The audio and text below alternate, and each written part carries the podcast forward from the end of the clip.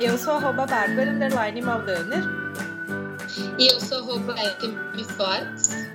E nós somos o Saia do Aquário, um podcast para te trazer novas ideias, conteúdos, debater assuntos legais e relevantes da vida. Enfim, bora sair do aquário juntos? Vamos lá, que eu acho que hoje a nossa convidada veio para nos tirar realmente do aquário. Não sei se se vai ser muito agradável, é um assunto bem polêmico e bem delicado, mas o nosso intuito é justamente esse, trazer pessoas que, que nos tirem da nossa zona de conforto, né? Então a gente trouxe hoje a Marina, ela é jornalista, mora em Novo Hamburgo e ela trabalha no Grupo Sinos. Ela é editora, eu conheci ela muitos anos atrás na escola, e aí a gente manteve um contato, ela me segue, eu sigo ela e a gente acaba se, se encontrando em algumas situações. Recentemente também ela me convidou para participar de um podcast que ela, que ela faz a edição e que foi muito interessante. Depois eu posso compartilhar ali para vocês verem também. E, enfim, vou deixar ela, ela se apresentar e falar melhor dela do que eu. Fica à vontade, Marina. Bem-vinda, bem Marina. Obrigada, Bá. Obrigada, Fran. Olha, eu tô, assim, numa responsabilidade aqui com essa introdução que vocês fizeram agora, que eu tô até nervosa. Porque a gente que é jornalista tá sempre do outro lado, né? Mas quando chega a hora da gente ser entrevistado, realmente dá uma tremedeira, assim. Mas como a Fran falou, hoje eu atuo como jornalista, mas além disso, eu, eu sempre gosto de me apresentar assim que eu sou a Marina, Marina que gosta de praia, que gosta de estar com a família, gosta de ouvir uma música boa enquanto faz uma faxina em casa, sabe? Porque eu acho que a gente é muito mais do que o nosso trabalho, né? Mas no trabalho, com eu certeza. jornalista e eu também é, sou pesquisadora, então os 10 anos que eu estou trabalhando na comunicação, nesses 10 anos também eu tenho feito pesquisa, que é uma área que me agrada bastante, essa, essa coisa de fazer ciência, né? É, e eu pesquiso as crianças aqui no Brasil. É, hoje, mais especialmente, nos últimos anos, eu tenho me dedicado a pesquisar a violência sexual contra as crianças quando isso vira pauta no jornalismo. Então, quando isso vira notícia, é o meu objeto de análise, então. Mas, evidentemente, eu não tenho como não olhar para as violências de uma maneira geral, né? E agora eu estou cursando doutorado e no doutorado eu estou me voltando para perceber como que os direitos das crianças têm sido pautados no jornalismo, né? Como é que isso aparece? Aí esses direitos é, mais ameaçados das crianças que estão aí entre educação, violência, alimentação e outros direitos é, em ameaça, de que forma eles aparecem no jornalismo. Então, um pouquinho do meu cotidiano. Aquela coisa que a gente faz de tudo um pouco, né? Joga nas 11. Verdade. E então a gente já, já vinha planejando gravar esse podcast e mais uma vez caiu que nem uma luva diante da notícia que a gente está recebendo todos os dias alguma atualização e foi uma situação bem bem, bem, bem complicada que foi o caso da criança que foi abusada pelo tio por anos, veio engravidar de apenas 10 anos, né? Veio engravidar e aí entrou na justiça direito né, de, de, de abortar. E teve toda aquela situação de que as pessoas religiosas queriam impedir. E acho que foi eu não, não sei Marina como é tua, tua visão assim mas eu acho que foi mais uh, visto e apontado porque teve essa situação dos cristãos porque talvez nem se falasse nessa situação né?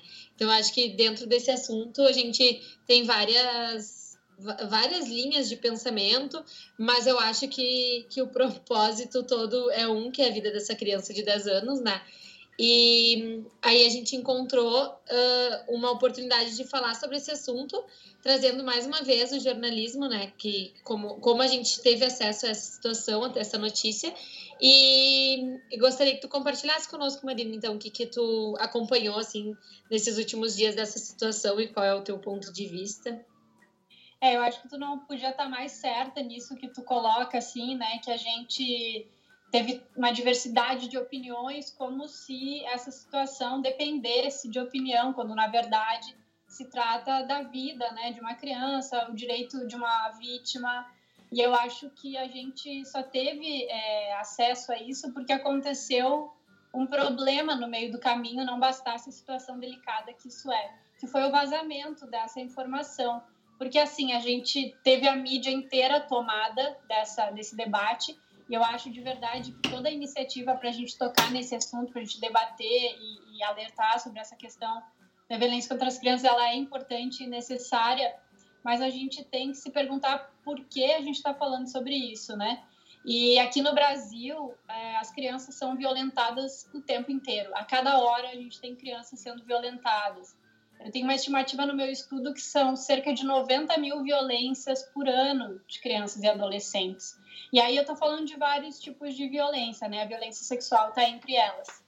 E aqui no Brasil também, a gente tem cerca de seis abortos todos os dias é, sendo feitos é, de, em crianças vítimas de violência sexual.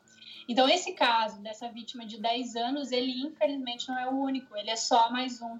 Mas no meio desse processo aconteceu alguma coisa que essa informação acabou é, sendo vazada por pessoas que mais atrapalham que qualquer coisa, né? Divulgaram a identidade da vítima, falaram onde ela estava, e aí se soube que estava acontecendo isso. Mas, assim, é, já de cara, eu quero trazer para vocês que eu acho que é, isso tudo virou notícia porque na violência sexual contra essa criança apareceu uma marca do mundo adulto. E parece, me parece, nesse tempo que eu pesquiso isso, que a gente, estou falando da gente de uma maneira geral, só se preocupa com a violência contra a criança quando nela aparece uma marca do mundo adulto, por exemplo, uma gestação resultado dessa violência. Ou então, quando a gente vê na notícia, assim, uh, criança de 10 anos comete é, assassinato, sei lá. Uma coisa que é muito do mundo adulto, mas que é, na, apareceu naquela criança. Então, aí parece que a gente se importa. Só que antes de acontecer uma situação assim, de ter que ser feito um aborto numa vítima de violência sexual, essa criança estava sendo violentada há muitos anos. E onde é que a gente estava nesse momento? onde que essa mídia que caiu agora falando muito sobre isso estava nesse momento, né? Então, claro que é legítimo a gente levantar e encontrar nessa circunstância uma oportunidade de debater com seriedade esse tema, mas eu acho que de verdade a gente tem que se preocupar com o que acontece antes. E aí às vezes me parece um pouco oportunista por parte ou do jornalismo ou de movimentos até de direitos humanos e feministas, e eu com isso eu não quero perder minha carteirinha de feminista aqui, porque acredito demais nisso, é, eu acho que a gente aproveita essa oportunidade de uma coisa horrível que aconteceu com uma vítima para defender as nossas pautas, que nesse caso é a descriminalização do aborto, que é importante, eu concordo também, mas eu acho que a gente tem que pensar nas crianças como protagonistas é, também dessas situações que são violentadas o tempo inteiro, mas a gente não fala. E aí, quando acontece com essa criança uma coisa absurda que foi essa, e que é do mundo adulto, que é a gestação, aí a gente começa a debater, né?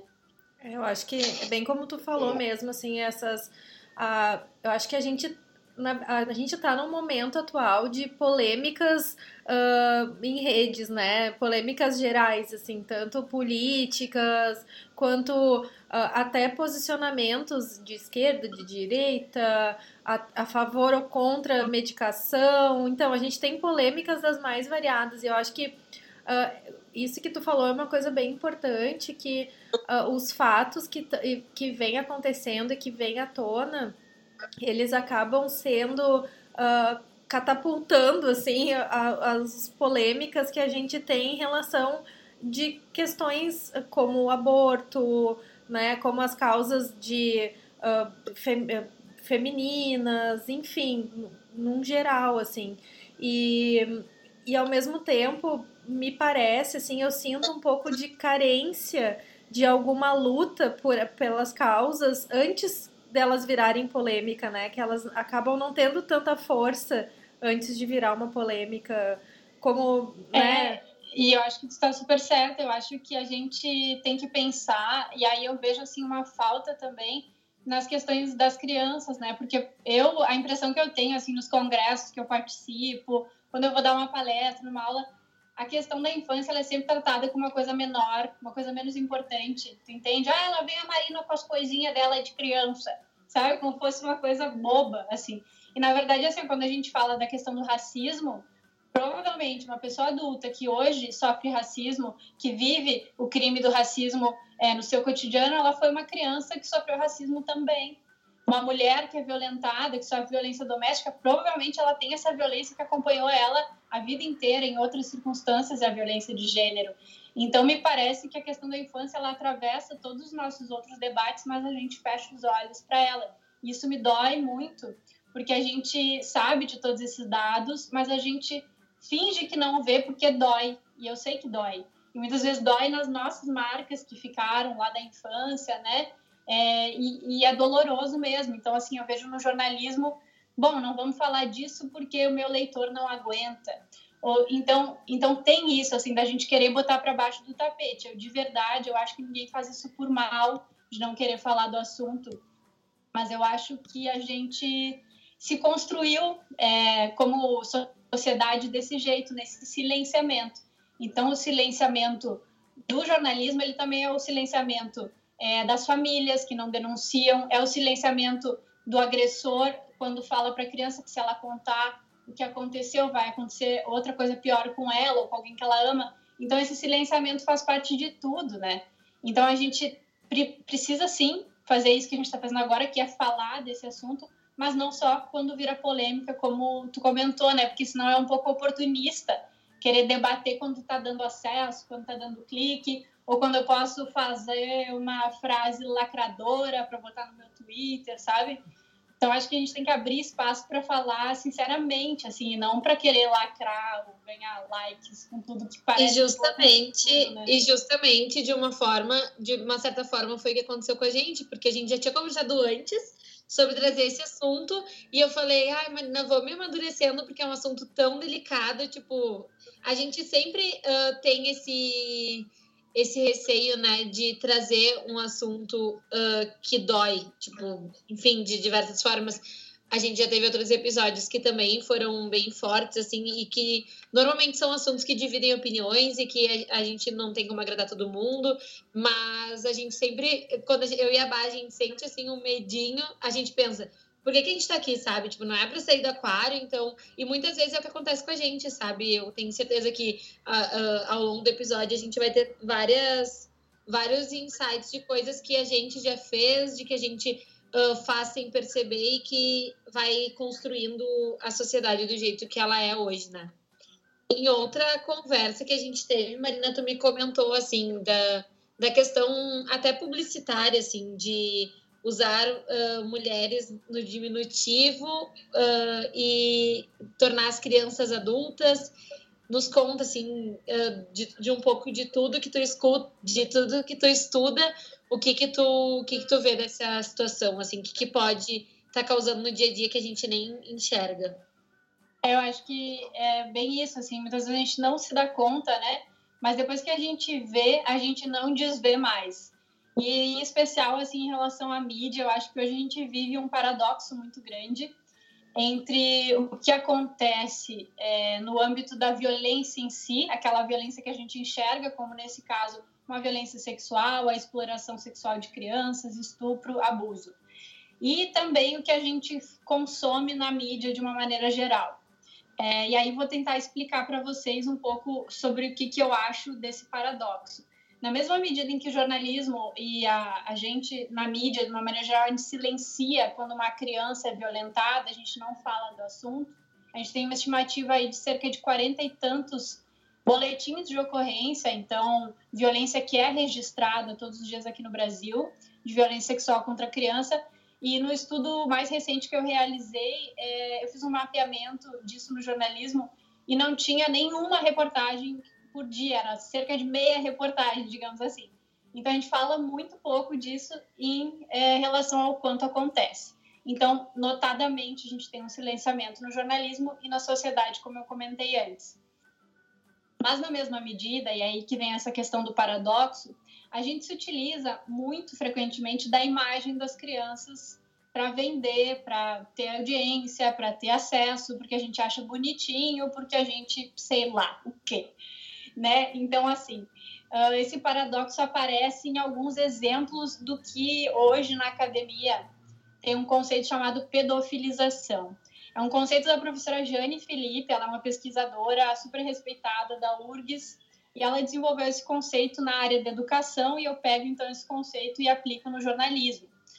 É, o que, que, quer dizer pedofilização? É uma violência psicológica que ela age em dois vetores diferentes. Um desses vetores, ele erotiza precocemente as meninas, jogando as meninas antes da hora, entre aspas, para a vida adulta, é, com responsabilidade, com roupas e com comportamentos, e aí eu posso dar alguns exemplos para vocês.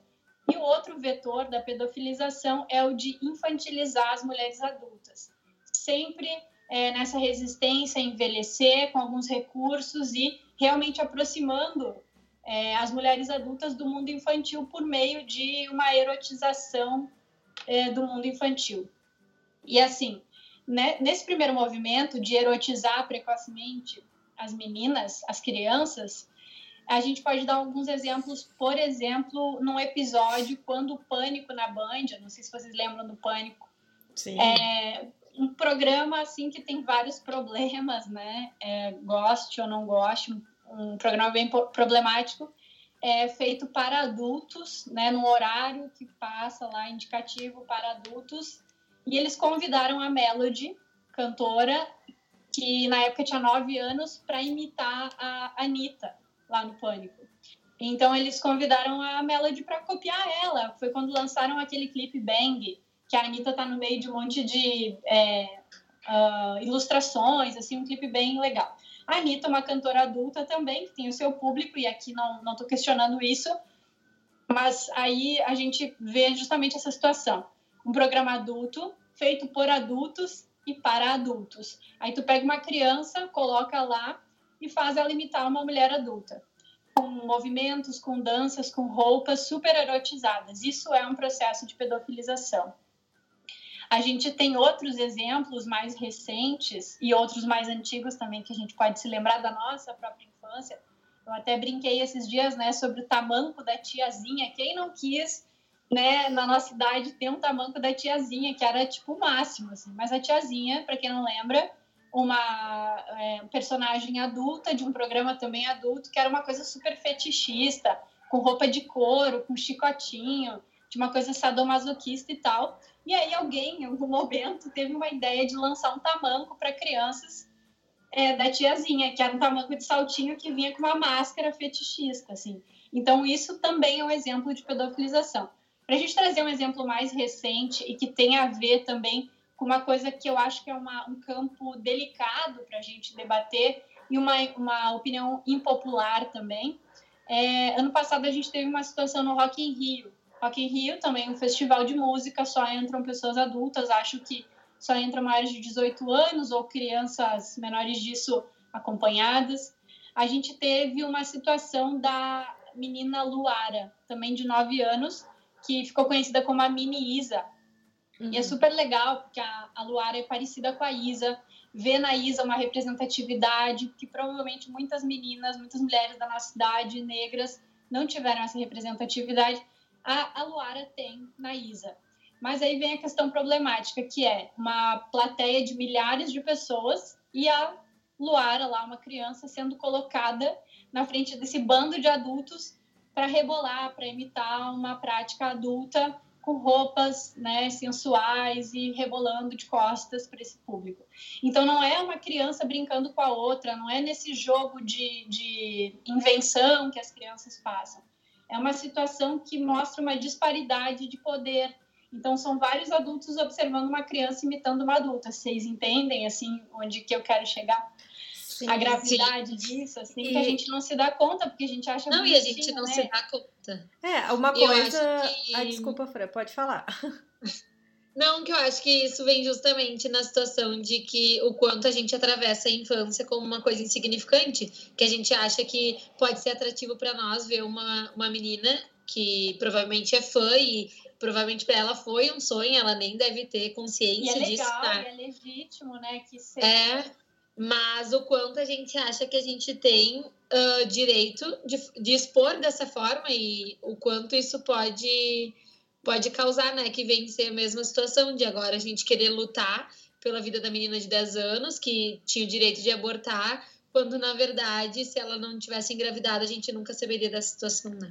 É, e eu acho que isso que tu comentou, a gente tem vários exemplos, se a gente abrir a internet aí e pegar o Instagram, a gente vê, assim, até perfil de crianças e o tal. TikTok, que... né? É, e, e na verdade eu acho que as crianças, elas acabam sofrendo estímulos e, e muitas vezes aqui, não tô nem falando que é por mal ou que é com intenção, muitas vezes os Também pais e os familiares não se dão conta de, do estímulo que estão fazendo, sabe? Eu acho que. É, eu acho que ninguém faz querendo, é, tipo, ah, quero deixar um trauma nessa criança. Isso, ou, não, não é? Ou quero expor ela, né? Ou quero expor de forma sexual. desse jeito de que tá tudo bem, né? Então, assim, é problemático e é sutil. Então, não é essa violência igual um tapa na cara, não é uma violência, um tiro no peito. É uma violência muito sutil e é a violência que a mídia tem feito com as crianças, né? Só para a gente citar alguns exemplos rápidos. E aí, para a gente falar nesse outro vetor da pedofilização, que é infantilizar as mulheres adultas, que também é uma coisa que a gente, enquanto mulher, deve sentir na pele todos os dias, é, eu tenho alguns exemplos assim. O que, que significa isso, infantilizar as mulheres? O universo da indústria pornô está cheio disso. Por exemplo, essa fantasia da Lolita ou da estudante, onde uma mulher adulta está vestida como uma criança, com um uniforme super sensual. Isso é pegar um elemento da infância e erotizar ele. É, a gente tem no universo pornô, tá cheio de coisas assim que para nós podem parecer um pouco absurdas, mas que estão nesse ambiente, que é, por exemplo, uma mulher chupando uma chupeta, tomando uma madeira num filme pornô vestida de bebê, entendeu? Então, assim, pode parecer bizarro, mas acontece frequentemente. Uma das maiores é, quantidades de busca nos sites é, de vídeos explícitos, eróticos, vídeos pornô, é o termo novinha. É, ou então adolescente, ou então é, enteada, sei lá que remetem muito a essa questão. Mas para gente, para eu não ficar abrindo demais aqui, eu vou indo e não paro mais. A gente, esse esse vetor da pedofilização que é infantilizar as mulheres adultas, ele aparece em coisas como é, músicas.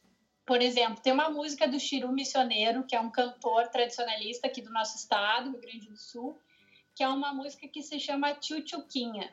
É uma música assim que a gente escuta e tá, beleza, dancei, fandango, não sei do que. Só que quando tu para para prestar atenção, ele está construindo ali uma letra onde ele fala de uma mulher de baixa estatura e é uma gracinha. Só que se tu substituir pela ideia de uma criança, fica a mesma coisa. Então ele fala, ah, quando ela quer alguma coisa, ela faz beicinho, senta no meu colo. Ai, daí eu pego no colo. Ai, ela é pequenininha, mas ela é fogosa, sei lá. Então, assim, é muito do universo infantil com essa erotização. A gente tem também aqui no Brasil, é, o Brasil como campeão é, das cirurgias chamadas ninfoplastias. O que, que, é isso? É uma cirurgia íntima, uma cirurgia de, de rejuvenescimento vaginal. É assim que ela é classificada. Então, o Brasil já tem um monte de cirurgia plástica, essa é só mais uma. E o que, que essa cirurgia promete? Deixar a tua genitália mais rosada, lisa e firme. E quem é que tem uma genitália desse jeito? Quem, quem é a mulher adulta que naturalmente tem uma genitália assim? Isso não existe, isso é uma lógica de rejuvenescer, de é, ir contra a velhice, né? Ou corte de cabelo, ou sei lá, coisas mais ingênuas, assim. E aí, recentemente, também outra informação, outra opinião um pouco impopular em relação a isso, é que eu critiquei esses dias a posição da Pablo, a Pablo Vittar, que eu acho que tem um trabalho incrível e representativo para o seu público, e não é isso que eu quero falar aqui, eu não posso invalidar o que ela faz, que eu acho que é incrível mesmo, mas que é problemático quando no carnaval a Pablo vai se fantasia de Dora Aventureira, é, com uma roupa super sexy, então uma Dora Aventureira de fio dental, é, mas assim, Dora Aventureira é uma personagem infantil, então, tu tá erotizando o mundo infantil, né? Tu tá é, colocando no mundo infantil esse erotismo que não é dele. E o que que me parece, assim, e aí eu tenho estudado muito sobre isso, que na mesma medida em que a gente utiliza todos esses elementos e que a gente é, massivamente fala sobre esses exemplos que eu falei agora na mídia, quando uma violência sexual acontece, a gente fecha os olhos para isso. De maneira alguma, a Melody se rebolando lá no pânico justifica que ela seja estuprada. Não é isso. É o contrário. Na verdade, isso gera um cenário de normalidade que, quando acontece a violência, a gente se fecha e tudo bem. Cria uma, uma ideia de que. aquela ideia de que a vítima tem culpa. Então, tu eh, incentiva essa culpabilização da vítima, tu incentiva que não se denunciem os crimes, porque afinal, se ela estava com tamanco de saltinho com 10 anos, é, talvez ela não seja tão culpada assim. Então, tudo isso a gente alimenta no fim das contas e uma coisa está em paradoxo com a outra. Na mesma medida em que a gente usa essas imagens massivamente para gente, enquanto mídia, lucrar com isso, quando uma violência acontece, a gente não fala disso, a gente se omite. Então é uma relação bem delicada e complicada que mexe com as coisas que a gente faz no nosso dia a dia, né?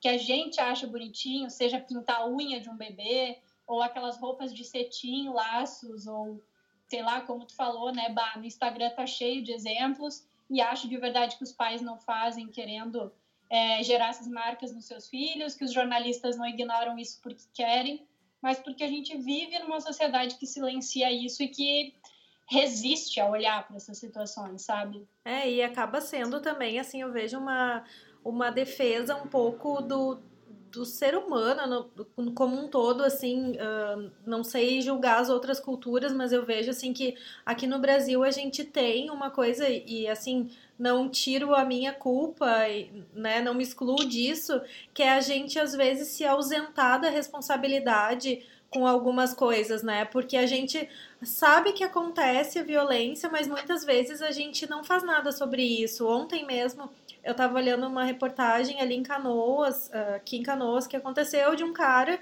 que ele abusava de crianças, que ele oferecia dinheiro em troca para as crianças venderem bala no sinal. E a mãe só percebeu quando a criança chegou em casa com dinheiro a mais do que ela deveria. E aí ela descobriu que o cara estava abusando, tinha até um lugar ali em Canoas, tal, que ele levava as crianças e aí ameaçava para as crianças não falarem. Então, é uma coisa que acontece muito, como tu falou, todos os dias essa menina uh, veio à tona pela discussão, pela a polêmica que deu de não abortar ou abortar, né? E aí se falou da violência, mas o fato é que essas crianças de canoas, uma delas se ela tivesse com o corpo talvez um pouco mais pronto, poderia ter engravidado, assim, como aconteceu com essa menina, pronto no sentido, né, de, de reprodução, né, biologicamente. Né? Isso me remete a uma questão, assim, que a violência sexual contra as crianças, e aí, como tu falou, nos outros países eu não sei dizer, mas aqui no Brasil, claramente, é, é uma violência continuada. Então, uma criança que ela é estuprada, ou que ela é molestada, ou que ela é assediada na sua casa que sim, é o ambiente onde mais acontece, né, gurias? É, 70% da violência sexual hoje acontece dentro da casa da vítima por parte de familiares, principalmente pais, padrastos e tios, e avós também. É, então, assim, no ambiente onde a criança tinha que estar sendo protegida, ela é violentada, ela tem os seus direitos violados. E essa violência é muito continuada. Então, uma violência que sofre, uma criança que sofre violência sexual, muitas vezes ela já sofreu violência psicológica, ela já sofreu uma violência física, ela já foi negligenciada. Então, isso está muito relacionado uma coisa a outra. A criança que está vendendo bala no sinal, também ela está sendo violentada de alguma maneira, entende? E aí a circunstância dela ter sido abusada por um cara que viu ali uma oportunidade de fazer, de cometer o seu crime, é mais uma violência que essa criança está sofrendo, sabe? E aí me chama a atenção Nossa. também é, é e acho que é importante a gente falar que muitas vezes, quando a gente fala, das poucas vezes que falamos sobre violência sexual na infância, falamos muito sobre a violência que acomete as meninas. Porque também, gurias, é doloroso dizer isso, mas é mais vendável para a mídia falar que uma criança chorou, ai, que ela sofreu, que ela era, uh, sei lá, que ela estava desprotegida, e isso é do, do ambiente feminino, isso é do machismo e do patriarcado, que as meninas precisam de proteção.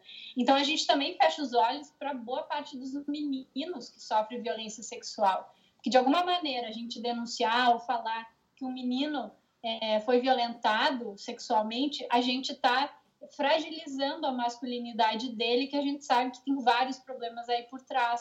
Então, mais uma vez, além de ter sido violentado, esse menino ele é negligenciado. A gente não denuncia porque a gente não quer fragilizar essa masculinidade nem dele e nem do agressor, que muitas vezes é um homem, né, na maioria das vezes. Eu até ia eu ia puxar esse assunto, mas eu pensei que não, não sabia se, se a gente, enfim, teria algum embasamento, né? Porque a gente não falou antes. Mas eu olhei recentemente um filme, acho que é a Du, o nome, o Anu.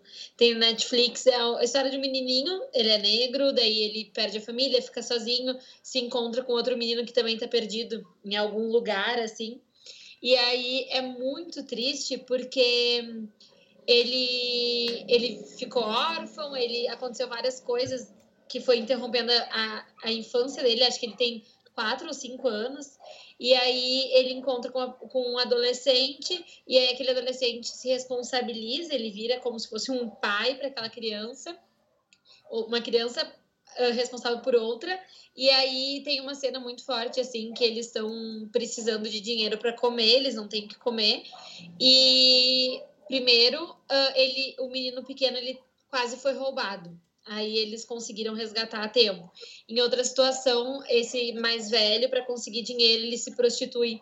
E aí isso não mostra explicitamente, mostra assim a cena. E aí é uma coisa que dói, assim, porque a gente fica pensando que é muito distante da nossa realidade. Tipo, não distante, eu digo de distância. Distante de a gente não enxergar. De acontece no escuro, assim como essa essa mãe só descobriu que o filho vendia bala para uma outra pessoa porque teve, então, quanta coisa acontece embaixo do lençol e, tipo, ninguém vê, ninguém fala, e, enfim, e daí que nem tu falou, as consequências vêm, quando, e, e só é notada quando chega no mundo adulto, né, quando um adulto vai fazer terapia, porque descobre que tem um trauma e esse trauma vem lá da infância, eu acho que ao invés da gente olhar como a gente, eu acho que grande parte da sociedade olha que a infância é só a infância, é só o início, tipo, não, ela é o início é ali que se constrói o adulto lá da frente, né? Então, eu não sei se tu já viu, Marina, mas é, é bem impactante, assim, eu disse, meu Deus, esse filme, ele é só triste, sabe? Não tem uma felicidade, mas é importante eu anotei ver. aqui para ver. Porque, é... porque tem várias. Tu vai olhar com um olhar até mais crítico que eu. Mas Acho tu vê. Gente, o cinema cumpre essa função, né? Da gente conseguir enxergar realidades que, pelo nosso privilégio, a gente não tá perto, né? E assim, é aquele tipo de realidade que a gente fica se sentindo mal de pensar que bom que não é a minha, mas infelizmente Sim. é a de alguém, né? Sim. Então, Marina, a gente sempre faz uma perguntinha. Ai, já tá chegando no final, que nervoso. Ai, sim. rápido. É sempre... Poderia falar muito sobre isso, né? O nosso papo tava, apesar do tema, né, pesado, mas tava muito legal nossas reflexões. É, e que nem eu digo, tipo, é muito legal falar. Quando a Marina me falou a opinião dela sobre esse caso, eu falei, tu precisa falar porque a gente não consegue pensar, tipo, eu não dentro aqui da minha casa, da minha bolha, eu não conseguiria ver com esse olhar de que a gente se apropria de uma situação para defender as nossas causas, quando na verdade é a causa de uma criança, né? Não é uma pessoa é, adulta que se defende. Esse protagonismo fica esquecido, né? E eu até tenho debatido muito assim com os meus colegas de grupo de pesquisa, que a gente tem um grupo bem ferrenho nessas questões. Tem gente que é, pesquisa a infância queer, tem gente que pesquisa o casamento infantil no Brasil, que é uma realidade muito presente, que a gente acha que é lá do Oriente Médio não é. Então a gente tem debatido muito essa nossa, esse nosso rolê adultocêntrico, né? A gente tem essa ideia de que, bom, criança não tem querer, eu que mando. É, com meu filho eu faço o, que, o eu que eu quero, eu que decido o que faço. Então acho que é isso que a gente tem que problematizar, assim, né, no nosso dia a dia que adulto nós temos sido é, para as crianças hoje. Talvez a gente tenha que ser o adulto que nos faltou na nossa infância, né? De enxergar as crianças como gente, como alguém que tem querer sim, é, e, e, aí realmente dar esse espaço para os sentimentos das crianças e, e tudo mais. Sim. Então, Marina, nos conte qual é teu pulo do aquário, assim, da tua vida profissional, pessoal, que, que te levou até onde tu foi parar hoje? Eu acho que a gente vem numa sequência de pulos do aquário, né? Que a gente vai dia a dia pulando um pouquinho e construindo quem a gente é, assim. É, eu acho que não dá para resumir a gente também só profissionalmente, como eu falei no início, e vocês sabem disso, que vocês são pessoas que fazem muitas coisas. Mas nesse aspecto do assunto que a gente falou hoje aqui, acho que o meu pulo do aquário foi quando eu percebi que eu, enquanto uma jornalista, eu tenho a responsabilidade de lidar com as palavras e que as minhas palavras têm poder quando eu estou contando uma história, quando eu estou falando. Não é só mais uma notícia, é a vida de alguém que está ali. Então, o que, que eu posso fazer verdadeiramente, por mais que seja uma coisa pequenininha, para fazer a diferença? Eu posso não conseguir mudar o mundo hoje, mas de pouco a pouco eu vou fazer a diferença. Eu vejo muito que o jornalismo hoje, e aí me coloco é, também como parte disso, a gente dá muito mais espaço para descrição das violências, de que maneira elas acontecem. Ah, puxou pelo braço, arrastou para o mato, tirou a calcinha, sei lá o quê. E a gente não fala de quais sinais a gente pode perceber numa criança que pode estar sofrendo violência. A gente não fala diz que sem e denuncie de maneira anônima uma violência. Então a gente esquece disso e a gente fica ali naquele espetáculo que é quase uma revistinha Sabrina para quem comete esse tipo de crime. Então acho que é isso que a gente tem que olhar e de que maneira a gente está fazendo a nossa parte em relação a isso. Me dói pensar, eu fico bem frustrada às vezes, porque vocês devem imaginar que trabalhar com esse tema diariamente não é uma coisa muito light, assim. É, me deixa um pouco frustrada às vezes é, que eu tive que, sei lá, viajar para outra ponta do, da América Latina, sei lá, para alguém me escutar. Então, assim, participar de congresso na Costa Rica, na Colômbia, para as pessoas dizerem assim: nossa, é verdade, faz sentido o que tu está dizendo. Ou ir para o Rio de Janeiro dar uma palestra e alguém dizer: nossa, é real, eu acho que é isso mesmo. Quando na verdade está dentro de uma redação que muitas vezes as pessoas falam: ah, isso é bobagem. Ah, não vai fazer a diferença, isso é mimimi. Então, assim, esse tipo de coisa frustra é, deixa um pouco desanimada, mas não, é, mas me faz dormir tranquila. Por mais que eu esteja sendo essa colega muitas vezes de trabalho chata, que fica dizendo faz assim, bota um disque 100 aí embaixo, escreve tal coisa, não descreve a violência. Eu durmo tranquila de noite que eu estou fazendo a minha parte. Então acho que esse foi meu pulo do aquário. Me dar conta a responsabilidade que eu tenho que eu posso fazer alguma coisa. Eu não preciso esperar que o governo faça, que a ONG faça né? Que eu também sou parte dessa responsabilidade, que as crianças não são propriedade, elas são responsabilidade da gente, sabe? Nossa, amei. Um, é um muito. pulo, é um pulo e tanto, hein? Nossa, haja fôlego. Nossa, Marina, não tem palavras para te agradecer. Um assunto assim tão enriquecedor pra gente que não tá inserida nisso, que não consegue enxergar com esse teu olhar. E acho que com certeza, né, a gente vai conseguir levantar alguns questionamentos e até olhar para dentro de casa, porque às vezes essas pequenas coisas acontecem dentro de casa, do lado, e a gente alimenta ao invés de, de quebrar padrão, justamente porque é mais confortável, né? Porque é mais fácil concordar do que discordar. Então acho que com essa essa, essa gama de informações, acho que a gente tem referência e muita para tentar também fazer um pouquinho do que a gente do que a gente pode.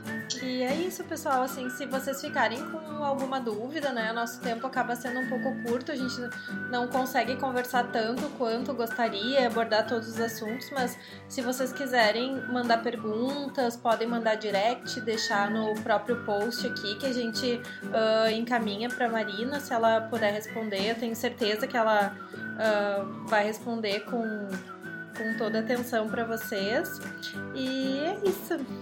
Mais Só uma vez, uma obrigada. A Marina. A Marina tem um canal no YouTube. Ah, que legal! Tem muito conteúdo legal. Diz aí, Marina, teu no, o nome do teu canal. É, eu tô lá no YouTube com youtube.com.br Marina Mendes. E é, lá eu tento democratizar um pouquinho do que a gente faz dentro da academia, né? Para não ficar só no ambiente do doutorado, da pesquisa, nem das redações. Eu tento compartilhar um pouquinho lá dessas coisas. E eu sempre brinco, né, que apesar de eu falar de um jeito assim fácil para as pessoas me entenderem, não é, não são vídeos de fala gás, não são vídeos de opinião, são vídeos de ciência, né? Então nada do que está ali é a minha opinião e sim o que a ciência tem mostrado, os estudos, os números. Então vai ser um prazer ter mais gente lá para a gente problematizar as questões da infância. E obrigada pelo convite, pelo espaço. Acho que é lindo isso que vocês estão fazendo e esse espaço que vocês têm dado para questões importantes como essa. Ai, obrigada, gente, Marina, por ter participado. Obrigadão. Então tá, gente, é isso. Sigam a Marina no YouTube, deixem as dúvidas e no, nos escutem no Spotify. Beijão, gente. Boa semana. Tchau.